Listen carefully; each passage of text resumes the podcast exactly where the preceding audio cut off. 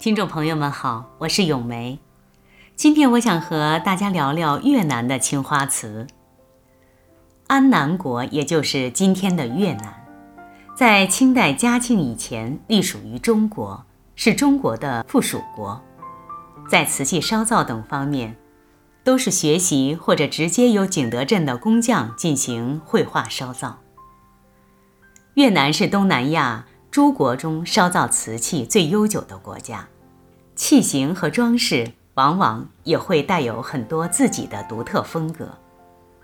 中国瓷器的外销始于唐代，安南国从十四世纪晚期开始，在中国的影响下烧造青花瓷器。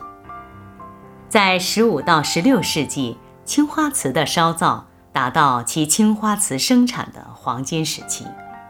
并可与中国青花瓷在东南亚瓷器贸易市场上相抗衡。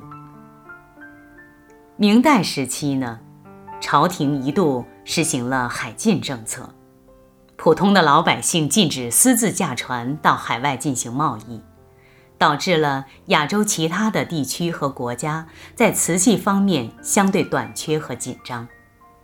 安南瓷，也就是越南的青花瓷。就借此乘势而起，在十五、十六世纪达到了贸易的黄金时期。越南青花瓷以其温婉内敛的美感，风靡了整个亚洲。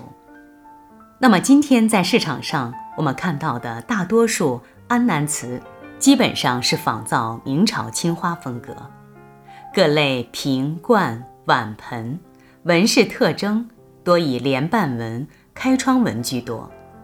大多画的比较工整。越南青花瓷釉色不如明朝青花瓷透明，较为浑浊；瓷胎也不如明朝青花瓷胎质细腻。在足底处理方面，悬削痕迹很明显，而且呈现紫褐色。在很多国家级的博物馆都有很多精美的安南瓷藏品。安南瓷。在很多年前就备受欧洲市场的关注了。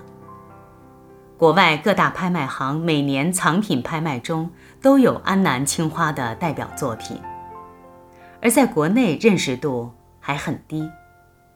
在台北国立故宫博物馆专门开办了安南窑海捞青花瓷器博物馆。那么，对于今天的广大收藏爱好者来说，收藏安南瓷器。也是一个非常好的投资品种。